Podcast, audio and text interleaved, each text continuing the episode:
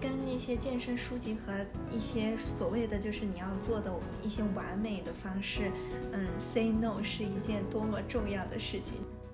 好像可以用一些更前卫的、更革命的话语来去否定你现在在当下做的那一些努力。不能别人让我往左边，我就一定要往右边。我我还是可以知道什么是真的对我好的。我觉得肌肉对我来说，肌肉是我的朋友。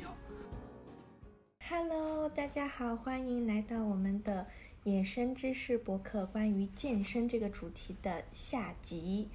啊，那我们上一集呢，就是有讲一些关于健身的历史和我们自己和健身的小故事。啊，这一集一开始，菠萝油想先和跟大家简介一下他在读书当中学到的一些健身小知识。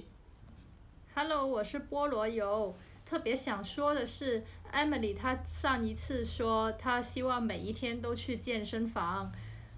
我认为这是不好的。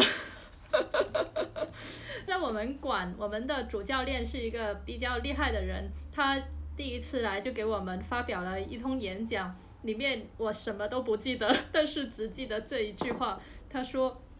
训练不会让你进步，休息才会。”我还把它做成了表情包，就是配上了这个教练的样子，然后，然后每一天去激励自己。呃，后来我就也看了一下，无论是那本《肌肉与力量全书》，还是呃在 YouTube 上面的一些视频，他都很注意休息这一件事情，因为肌肉的增长是在休息的时候发生的。呃，如果你没有恢复，你就继续撕裂你的肌肉，你的整体的体能就会下降，因为肌肉肥大就肌肥大。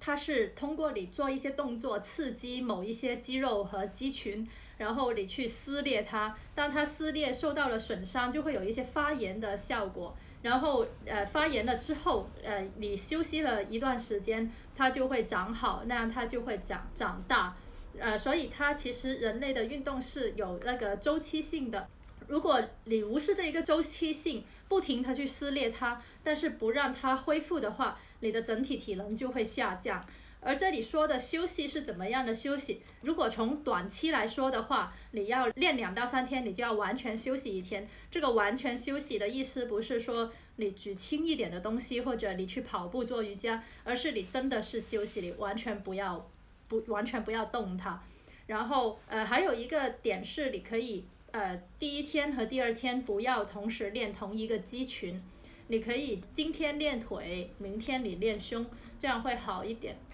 呃，在网上有一个博主，他会建议大家周一和周二训练，周三休息，周四周五训练，周六日休息。这样的话，呃。你会拥有你的人生，就是你可以陪你的家人，你可以做其他的兴趣，然后你又可以达到一周四练的效果。你练的时候就认认真真的练，然后呃喜欢的话你练到力竭的练，然后你休息的时候去做别的事情。而在长期来说的话，你可以在两到三个月中间有一次的恢复周，这个恢复周你可以完全不训练，你也可以减半的练，很轻轻的练，呃划水的练。然后这里还提到了休息，还有一个是睡觉，就是他说失眠对训练效果的影响非常大。呃，我觉得这个也是我很长时间以来呃没有进步的一个原因，就是我的失眠问题很严重，我的睡眠很糟糕。他就说，因为你睡觉的时候，你产生的皮质醇，它会分解你的蛋白质，因为我们的肌肉是由蛋白质组成的嘛，会分解你的蛋白质，而且会抑制你新的蛋白质的合成。所以我希望 Emily 不要 每天都去练。快，我要解释一下，我要解释一下，我刚刚讲的只是一个一个愿望，我从来没有真的达到过这种频率，但只是一种对于省钱和最大化的利用健身房的愿望。我我基本上没有办法每天都去，我一个星期可能就去四次吧，四次差不多。哦，对，那是差不多的。我其实也会有这一个焦虑，就是我每去一次，平均每节课的价格就会降低。但是我后来就会觉得，我被这个为为这个事情很焦虑。有时候我其实明明脚扭到了，然后或者我那一天晚上失眠了，我第二天很不好，又或者是我来月经的第二、第三天，但是我又很想去把我的钱 稀释回来。然后我就会我就会非常的焦虑。然后这个时候我的朋友们他他们就会劝我说，呃，你当你的身体感受到你很累，你就应该要休息，你就不要去练。就这个钱你已经花了出去了，而且你并没有放弃它。他们会这样劝我。啊，我觉得那本《肌肉与力量全书》虽然对我来说就太多了，我不需要这么多的知识，对，但是我还是从里面艰难的学习到了一点点，我觉得可以学到的知识。他把呃锻炼和营养都分成两个金字塔嘛，然后有六层。然后他觉得最重要的是第一层和第二层，所以我就没有看后面几层，我就只看了一二层，因为我觉得我不需要，然后程度不到，然后呃，但是看了这个一二层呢，也觉得还是蛮有趣的，就是呃，比如说在训练方面的一二层，它第一层就是依从性，也就是习养成习惯，我觉得这个是真的是最最难的一个部分，对于健身来说。然后我觉得我这么多年，就是其实也有很多时候都去努力要去寻找我喜欢的运动，然后去坚持下来，都都没有成功嘛。然后我为什么现在我就我现在已经锻炼呃连续锻炼六个月了嘛？我觉得现在能成功，也就是很不容易的找到一个呃我可以形成依从性的一个运动方式。然后这个书的作者唯一一次提到 CrossFit，就是说呃 CrossFit 它的一个优点就是依从性很高。嗯，就是他会，他会建立一个健身房友谊。我觉得这个健身房友谊有一种诡异的地方，就是大家就是好像天天都会见面，然后又又会保持一个很远的距离。就是你刚才在讲，就是说那个健身房的友谊，还有就是为什么感觉好像就是你们在那个地方的时候，大家都为了共同的爱好，不管就是其他的身份，然后都在那儿做共同的事情，好像有种友谊。但是好像离开了之后，又有一点。不知道怎么去交流，或者就是，嗯，就是像平常外面遇到那种友谊，可以就是那种，嗯，嘘寒问暖呐，然后八卦呀，然后问问买菜呀、工作啊什么的。对，哦，对，我就我就想说，就是，呃，可能就是因为我只想跟他们保持一种单纯的肉体关系，然后觉得这样跟可能要保持一点精神上的距离呢。哦，我这个让我想到那本书叫《完美殿堂健身房健身房发展史》，然后它是二零一五年，作者是埃里克查理查林埃里克埃里克查林，然后他在其中就是我发现很多中文关于健身房的历史都会提到他一句非常著名的一句话，就是说他觉得在现代的社会里，健身房是一个。准宗教的空间，你去的时候有一种，好像是某一种仪式感，有一种仪式感让你觉得你们之间有这个友谊，你们是共通的。但离开那个有仪式感的氛围之后，可能他又不具备那个条件去建立那个友谊。我也是看其他的博主引述这一本书。呃的一些理念，他是说你们聚在一起穿特定的衣服是特别的食物，共同参加一个特别的仪式。你的自虐，你运动的自虐，你就像苦苦行僧。你的健身房是教堂，你的仪器是你的做仪式的工具，你的教练是你的牧师，你听的音乐你就像福音。而且它和宗教最像的就是它利用你的。罪恶感给你兜售未来，就是说，只要你现在怎么样，你未来就可以收获怎么样。如果你没有收获怎么样，就是你不够虔诚。包括就是另外那个一本书，也是很多人会引用，是然后我找到那个原文的中文翻译，是那个马克格里夫，他就是他其实我后来发现，嗯，他是有一本书都叫嗯 Against Everything，就是反对所反对所有的东西。然后它都是一个论文集，它里面嗯不仅讲了反对健身，它还讲反对有机的那种超市，为什么人们要去买有机食品啊？嗯，还有你做一个那种嬉皮的人士啊，包很多很多，然后其中就有讲到反对健身，然后我就说他的原话，我就我当时觉得这个太精彩，他说正在锻炼的人们，你们在健身房墙上的镜子里看到了什么？那是一张张写满了痛苦、泪水和高潮的脸庞，但你们丝毫不掩饰自己的表情。你们重复着残酷的劳动、呻吟、愤怒、呼喊。你们穿着不成形的耐卡紧身衣，这些衣服隐隐透着啊生殖器和乳房的形状，夺人眼球。但你们从不承认自己正在性诱什么人。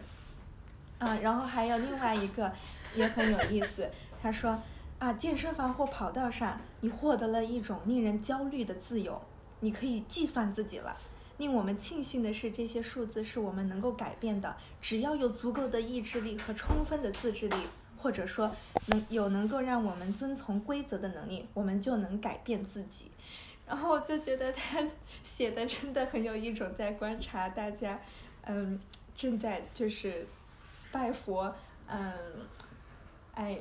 那一套的那种感觉。不过他在里面确实有提到，就是之前上一集里面。Emily 有说到那个法国的那本书讲身体的历史里有讲到就是健身和机器之间的关系，因为他就这个格里夫就是批判说，其实现代的健身就是在告诉你，我们的人人体也是一个机器，就是我们像是在操作机器一般的对自己进行一些机械性的控制，然后包括那些健身器材，其实和以前工厂里劳作的那些。工厂里的那些器材是有非常相似共通之处的，但是我们走出了嗯工走出了工厂，然后放弃了体力的劳动，就是刚才嗯 Emily 也说不是有健身人劳动者嘛，你放弃了体力的劳动，但是你然后你就坐在健身房去做了另外一种机械式的劳动，只是这个劳动发生在你控制你自己的身体，嗯，然后但是。很少有人去问说，他觉得很少有人去问说，这个劳动是真正为了什么？嗯，可能对他来说，就是健身类似于有一种异化了自己的感觉，因为你就像嗯在操作机器方式，你在不断的重复一些东西，然后甚至他觉得，因为很多人都说啊，健身跟包括一些其他作品会说健身跟自我的这种嗯。自我的身份认同啊，包括我们对自我的控制都有关，嗯，但是他就觉得健身的重复没有让你，没有让你有任何创造性的再生产。他觉得健身也不是什么关于孤独啊，它其实就是一种重复，而且它的重复是让你不断的去复制别人的身材和别人的能力，它并没有说你自己创造了任何新的东西。嗯，然后有的，但是 CrossFit 又是另外一个，但是可能在他写的那个时候，他主要关注的是，就是那些人用器械健身，还有独自嗯用跑步机这种健身，就是我们不跟别人的交流，嗯，我们就只是在不停的锻炼自己，让这个自我终于体现在表面，而且这个自我是可以被重复的使用这个身体。然后最终变成任何一个你看到的别人的身体，就比如你看到社交平台上那个练得很壮或者肌肉线条很好身体，你按照这个书本里他跟你说，你每天只要这样这样练，你就可以达到这个程度，这样的一种身体，他就批判说，现代的健身就是创造了这种自我复制的控制感，哦，这种控制感其实来源于毫无生产、毫无创造力的一种。复制能力，我觉得还挺有意思的。我我我觉得他讲的也很多，我有一些共鸣哈，就是他讲的那种宗教式的体验。就我们之前有一个别的朋友也说，就是当哦，我每次去健身的时候，我觉得我都没有带脑子，然后我去了就跟着别人做嘛，然后我就发现，那那比如说我们每次上举重举重课，我就举不好。就因为我没带脑子，然后但是举重课它其举重它其实是一个特别需要专注力的，很需要去学习的，呃一个复杂的动作。然后我我每次就是在举重之后举重的那一那一瞬间，我能感觉到说哦这就是禅，就是我我很聚中在聚集聚焦在当下，然后我要去完成的是一个很单纯的一个动作，然后嗯。对，还有还有他说那个就是那种痛苦，嗯，给你带来的那种自虐的感觉。我觉得很多练为什么我会选择练 CrossFit？我觉得很很多是因为我就是很享受那种很自虐的感觉。但是我不是喜欢说，不是很喜欢那种无端无端端的痛苦啊。我需要是那种感觉对我有帮助的痛苦，就是我痛了以后我还能有点收获的那一种。对，嗯嗯，而且而且我觉得他呃就是那个锻炼之后，就是他跟嗯，它是一种成瘾的行为，就是它是一个良性成瘾。然后，但是如果比如说你每周你锻炼的时时间超过了六天或者是七天，你都在锻炼，你可能也许你也不是很良性的一种成瘾，因为你运动之后，你身体会分泌很多的东西给你，然后特别是你运动的量比较大，然后你就会我就会每次在运动完之后就。觉得很开心，很快乐。我觉得比吃那种抗抑郁的药，但我也没有吃过，可能 就是会比那种感觉，就我我我想象可能就是那种感觉会很很快乐。然后在赶在我饿之前和运动完的那一段时间，我觉得他对他对我的精神状态是有一些好的东西的。嗯，但是我不是特别同意他说这个就是运动它没有生产或者是没有创造力。对我我不是特别同意，因为因为嗯，比如像我们我们久坐人。真的很痛啊！这个身体有很多很多的病痛，呃，像我，我觉得我锻炼了呃六半年了，我觉得我好像身体比以前好很多了。特别是我的一些朋友嘛，就跟我一起锻炼，然后练了六六个月。他之前就是他上班的时候，他脖子挂那个工牌都挂不住，就是他挂着那个工牌，他就会觉得恶心想吐，因为他颈椎问题很大。然后他就有那个很大的一个富贵包，然后。呃，还有就是我其实现在今年就是我现在正是就是我我也因为呃坐的太久了，我的屁股被我坐伤了，屁股好痛，就是呃臀部的肌肉受伤了，就是还是坐的太久了。然后呃我就发现其实我除了在健身房的那一两个小时之外，其他时间其实我都是坐着的或者是躺着的，其实都还是压着屁股的，所以我的屁股就现在就罢工了嘛，我也没有办法去运动。对，我觉得呃他对。嗯，就是运动它的产出是你你本身，就是你就一可能你还是因为你是一个要上班的人，其实它就像你做家务或者是你煮煮饭一样，它。它本身它存在是为了维持你这个身体，你这个人的正常的运行，好让你去，好让你去，呃赚钱，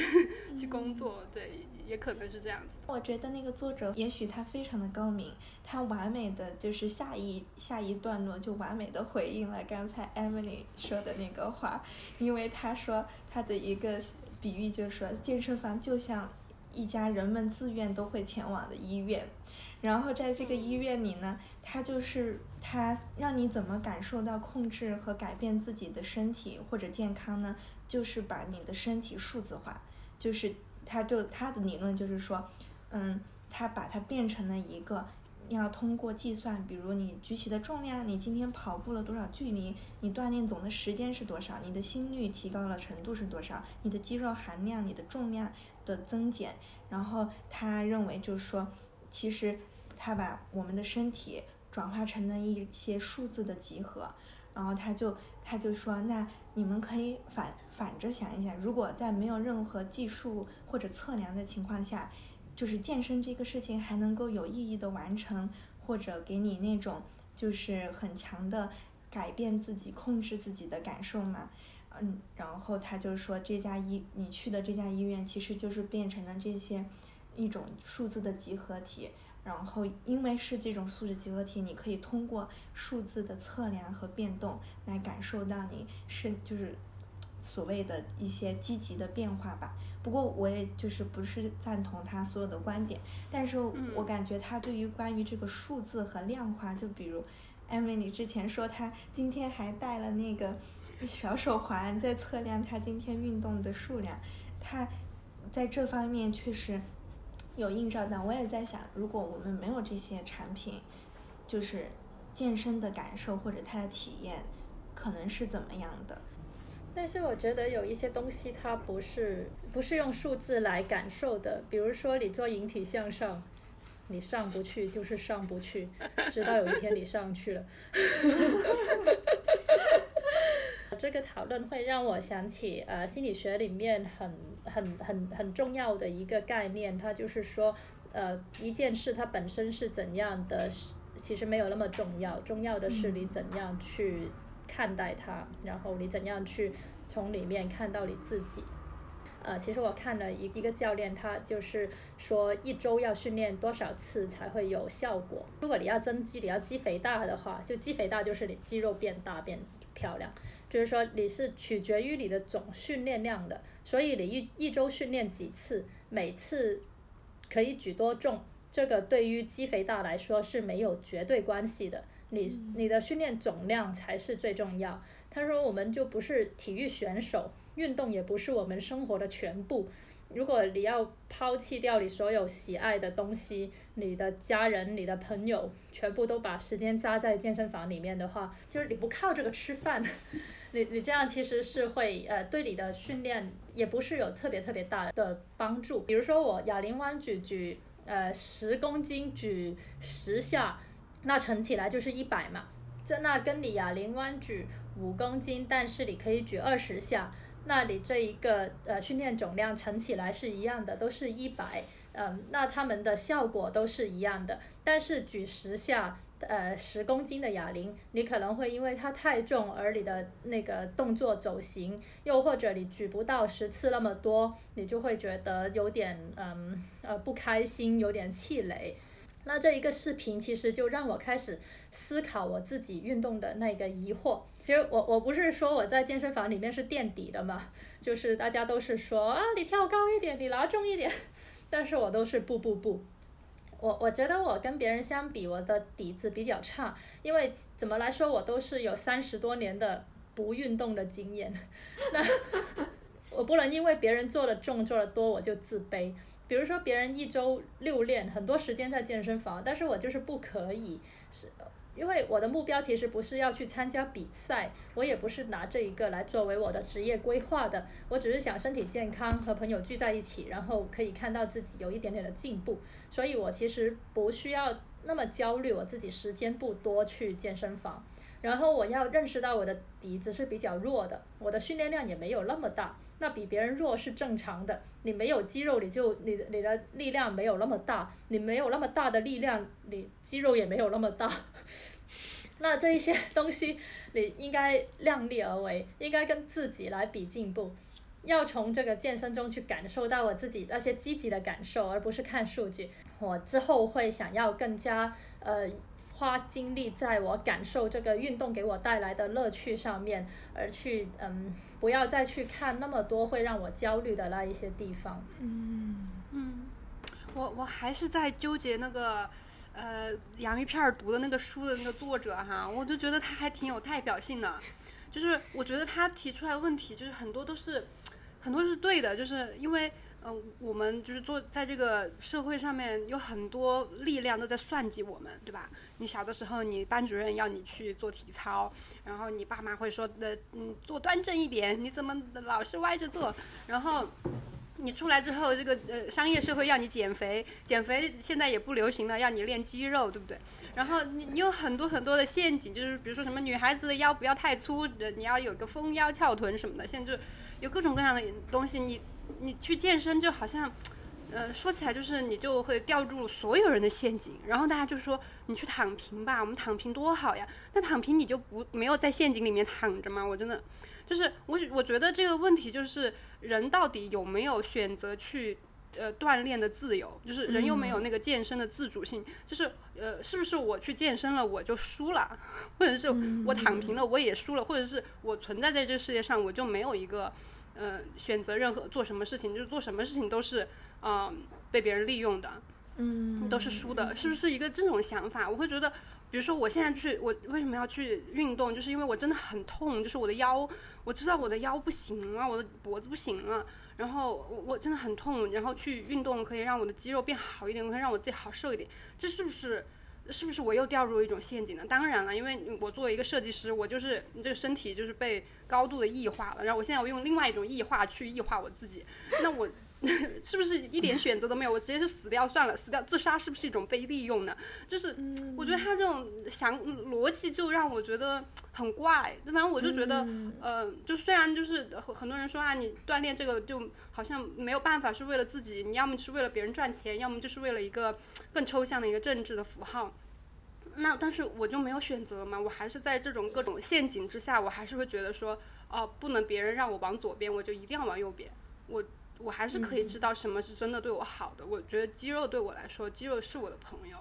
对我我自己愿意去呃有一些肌肉。对对对。嗯嗯。哦，我觉得这一个 Emily 的这一个说法有点像呃。很多人都会把自己当成成年人，而把对方你要说教的对象或者你要倡导的对象当成是小孩。会觉得他没有能力去自己决定一些东西，所以要用一些比较夸张的、呃比较恐吓的一些东西来去让让呃接受这个观念的人去害怕或者去做出某一些行动，就像我们现在不愿意让就是我们的国家的。网络平台上很少有呃成呃成年色情啊之类的内容，就因为他会认为你是一个小孩，你没有能力去抵抗那一些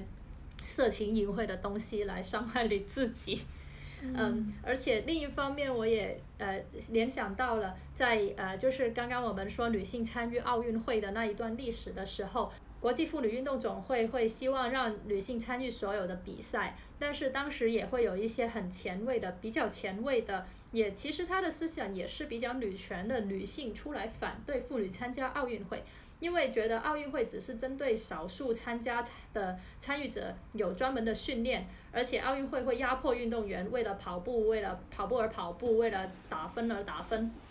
过过分的强调打破比赛记录，所以他们反对。呃，国际妇女运动总会的这一个倡导，这是会让我觉得，就像你觉得婚姻制度是坏的，所以同性恋就不应该婚姻合法化一样，好像可以用一些更前卫的、更革命的话语来去否定你现在在当下做的那一些努力。那所以在这个时候，也是去否认了在当下这些人为了自己的权利，为了自己的有益的地方来去做出的。一些努力一样，那那个问题在于你知不知道，可能你生活中会有这一些陷阱，你在健身的过程中会有一些陷阱，而你怎样去面对这一些陷阱，在当中活着。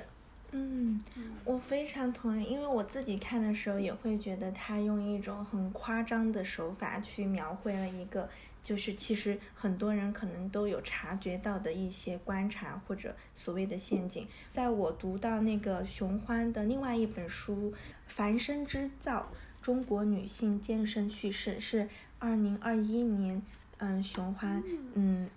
老师的一本书，觉得他在里面写的时候就有写到很多女性，她们其实是在主动的想要去通过健身，然后做出改变，然后有一种。达到自我的赋权，当然，他们同时也能够感受到有一个生了二胎的妈妈，她叫她的化名叫娟娟。然后娟娟其实从她开始健身的时候，嗯，主要是因为她生了一胎之后，她和她的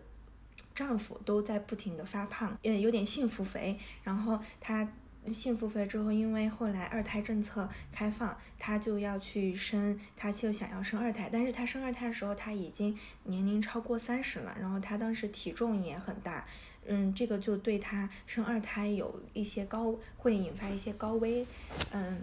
就是本来这个年龄，再加上她当时的体重和嗯高脂肪肝这些，就是有一些，嗯，她就会很担心，所以她当时就去找了私教。嗯，虽然很贵，他也觉得这是一个嗯快速高效的方式，他不喜欢。嗯，但是他为了能够健康的生这个二胎，他就去跟这个私教学习，然后最后成功的减重，并且达到一个比较健康的状态，也生了二胎的宝宝。然后后来他就是在回顾他的健身的这段经历的时候，他就觉得其实很痛苦。嗯。然后他其实是热爱运动的，但是他可能更向往的运动是那种能够在外面走路、跑步、看到风景，然后嗯，而不是一个比较焦虑的在室内的比较机械化的这样工作。他其实他想要运动，而且他想要在生了二胎之后更多的去运动，但只是他不愿意再去健身房了，因为去健身房对他来说，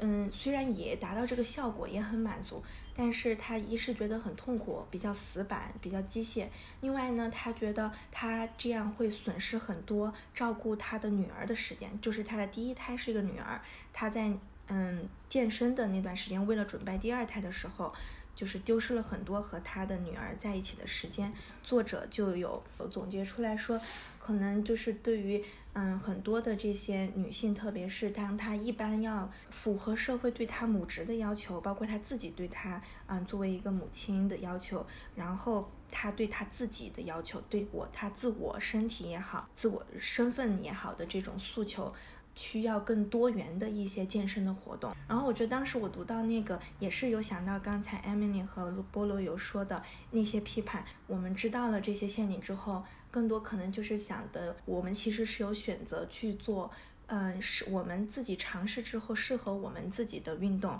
或者健身的。有可能，嗯，你不是喜欢去那种健身房的，但是还有其他的很多运动，你可以尝试去进行健身的。所以就不要觉得别人都是傻的，就没有人是傻的，大家都会自己选对自己最好的事情。刚刚那洋芋片讲到，嗯，呃，广场舞，我就想聊一下，因为有看到，呃，一个纪录片叫做。呃，广场上的舞蹈，我本来还是挺想看一看的，结果我没有找到资源，然后看了一些人对他的评价，然后我就觉得这个片子可能也有一点刻板，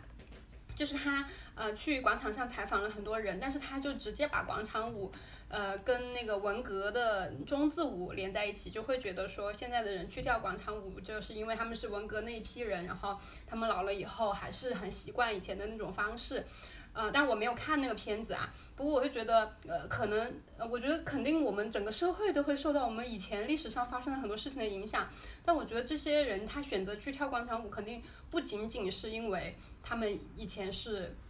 文革的亲历者，因为很很明显，你能看到现在去跳舞的那些人，他们可能还是有很多是比较年轻的。呃，他们那为什么他们还是会持续的去跳舞呢？然后我就找到了一个，嗯，叫王千妮的一个。人写的一个文章叫《污名与冲突：时代夹缝中的广场舞》，然后他就有论述说，呃，他其实比较关注的是跳广场舞的女性哈，因为我们社会对跳广场舞的女性有很多污名嘛，就说是广场舞大妈，觉得她们很丢脸啊，去跳很扰民啊什么的，然后为什么要去占这种公共空间？是我在想，公共空间到底是给谁用的呀？如果谁都不能用，那它到底是个什么空间？然后。他就会说，呃，他的一个很重要的观点就是说，这这些这些去跳广场舞的女性是中国历史上第一代的孤独母亲。就是他说这嗯，对他他们的年龄从三十七岁到七十五岁的各种呃阶层的和经历的女性都有，但是他觉得这个呃他们都同样的去经历了整个中国社会的一个变迁，就是呃包括一胎政策，然后然后会有很多人会把小孩子送到呃教育资源更多的地方，或者是她的呃老公会去嗯赚钱更多的地方去打工啊什么的，可能他们很多女性她要面临的一个状况就是她很孤独。然后呃，包括像刚刚洋芋片有讲，就是说呃那个呃想生二胎的那个女性，她也会觉得说，我不是很想在呃封闭的室内去，我喜欢去户外。我觉得这不是说因为你经历了文革你才想去户外吧，对不对？我也想去户外玩啊，就是可能就是有很多人他他有这个，他更喜欢在呃在那种所谓我们中国觉得说啊你通通风透气，然后接接受一些日月精华的这种地方去呃运动。嗯然后嗯嗯，而且很重要的就是广场舞，它也是会提供提供很多的情感支持。对。然后它会让你，嗯，就是不再困在你的手机里面的孤独的那个世界里面。然后我觉得这个特别明显，就是因为我妈她就在跳广场舞，就是她在呃跳广场舞之前呢，她就经常催着我结婚生孩子。现在自从她跳了广场舞之后。我就觉得他好多了，就是我感觉他以前可能很多的压力就是无处发泄，就是会丢到我的身上。他跳广场舞之后，我觉得他整个身体也健康了，心情也开朗了，就就我就觉得很好。嗯，对，嗯，至于说，至于说这种，嗯，对，觉得广场舞很丢脸啊，或者是就觉得他有很强的那种，嗯。很文很有文革的那一代人的那种特点啊，这种我觉得其实也是我们中国就是整个社会大家的一个心理上的症结，就是我们很想很急于说我们要以前要跟以前的历史撇开关系，好像这样子，特别是文革那一段时间的关系撇开关系，我们才可以走向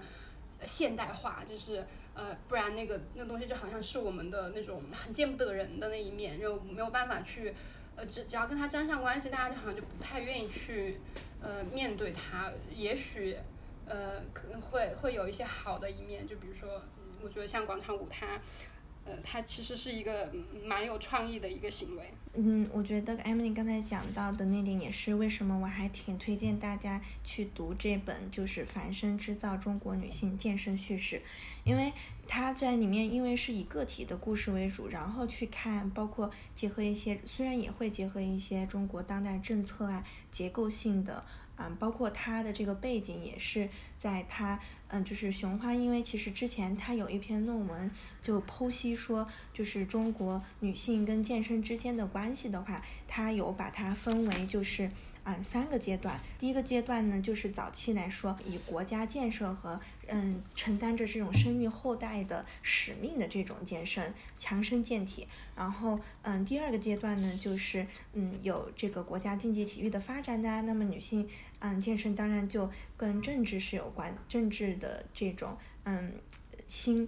兴荣是有关的。到了改革开放之后，他就认为健身越来越多的就是是嗯以一种女性自我觉醒的方式去呈现的。那很多女性通过健身去追求她的健康，嗯，她是对自我的一种追求和需求。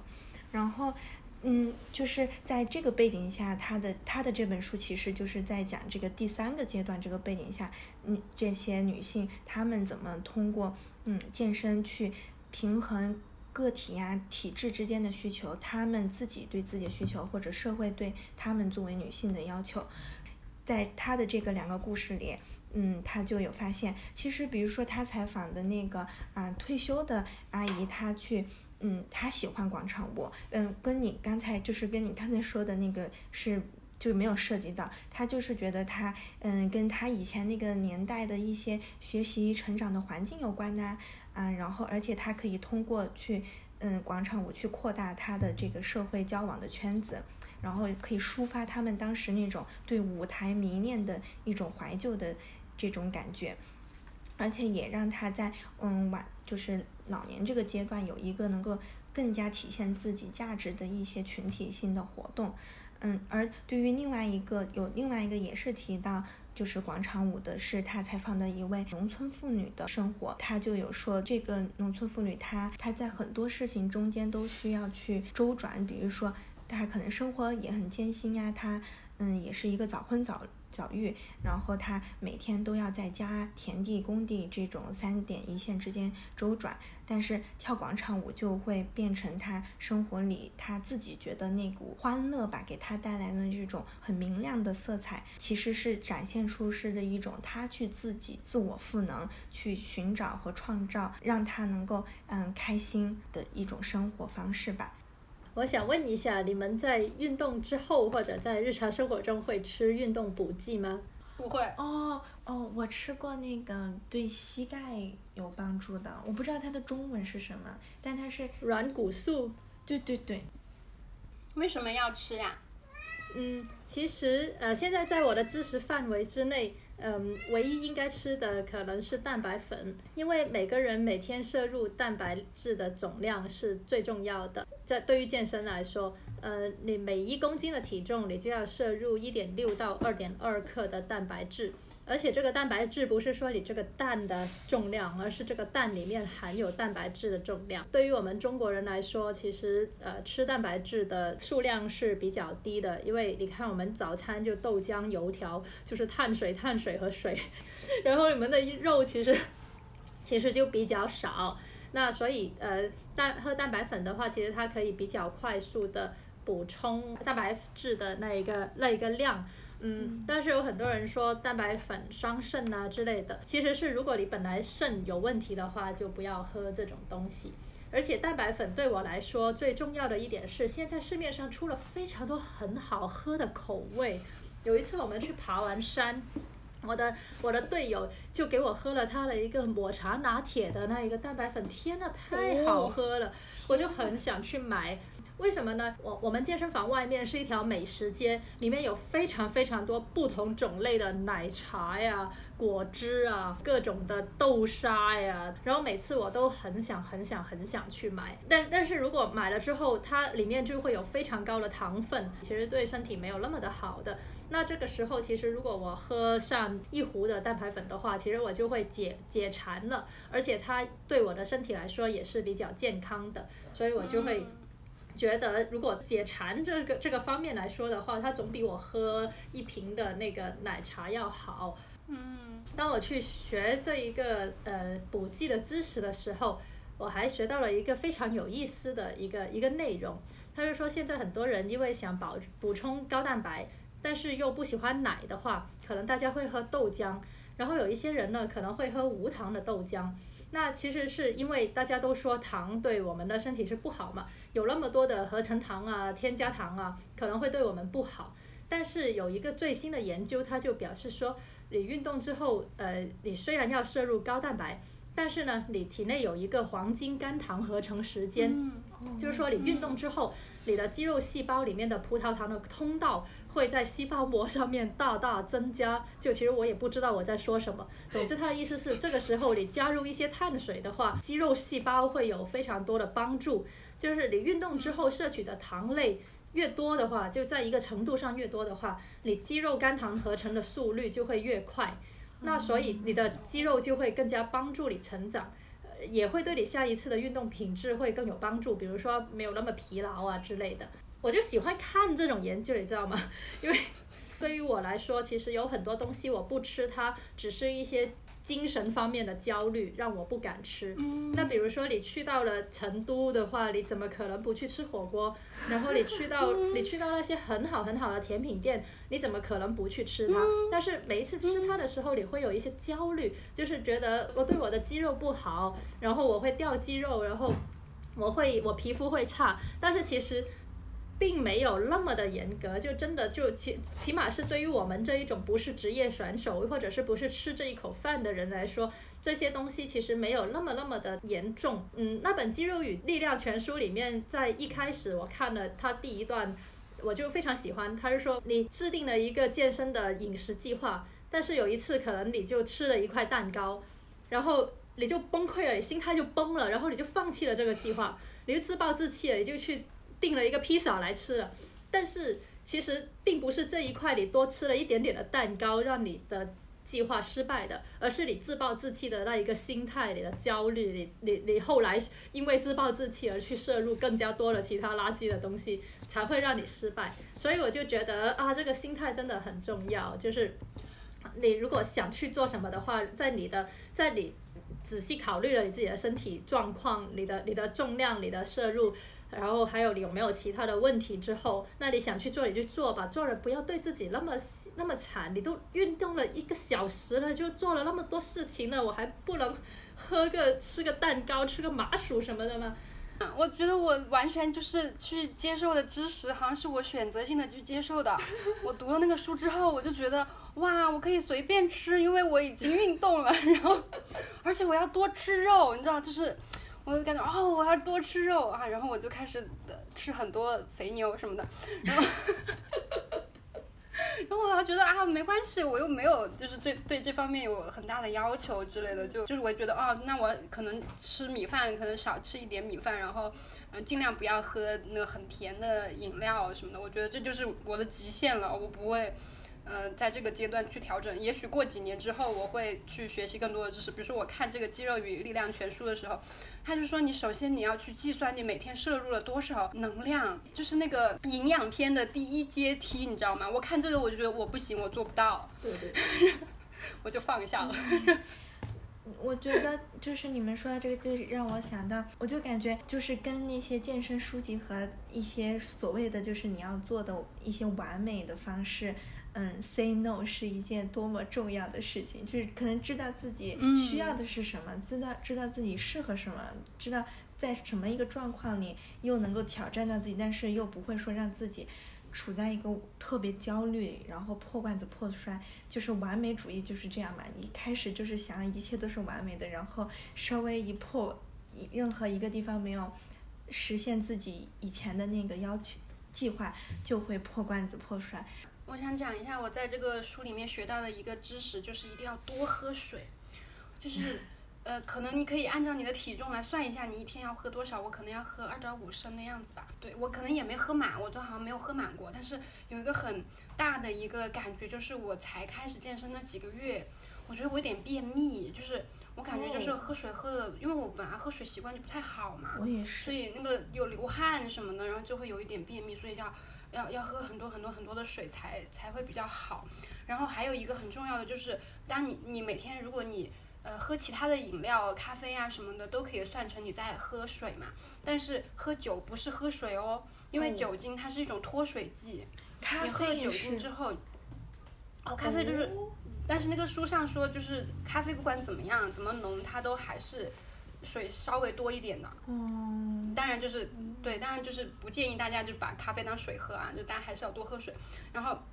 但是酒精是完全相反的，它是一种脱水剂，就是你喝了它之后，你会流失更多的水分，所以你呃喝酒之后的话，你一定要更加多倍的来喝水。而且酒精它好，我觉得酒精真的好神奇啊，就是嗯、它会呃它会伤害你的胃嘛，因为就是其他胃都很强壮，然后什什么东西感觉都很难伤害它，但是酒精可以哦，而且酒精它很厉害的就是它可以在你的肝脏里面囤积很多脂肪。哦，然后你要消耗它也没有很容易，嗯对，所以